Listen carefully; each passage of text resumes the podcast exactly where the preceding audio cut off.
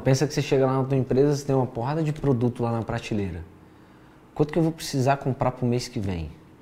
Se eu pedir demais, eu tenho produto demais no estoque. Se eu tenho produto demais no estoque, eu tenho dinheiro parado.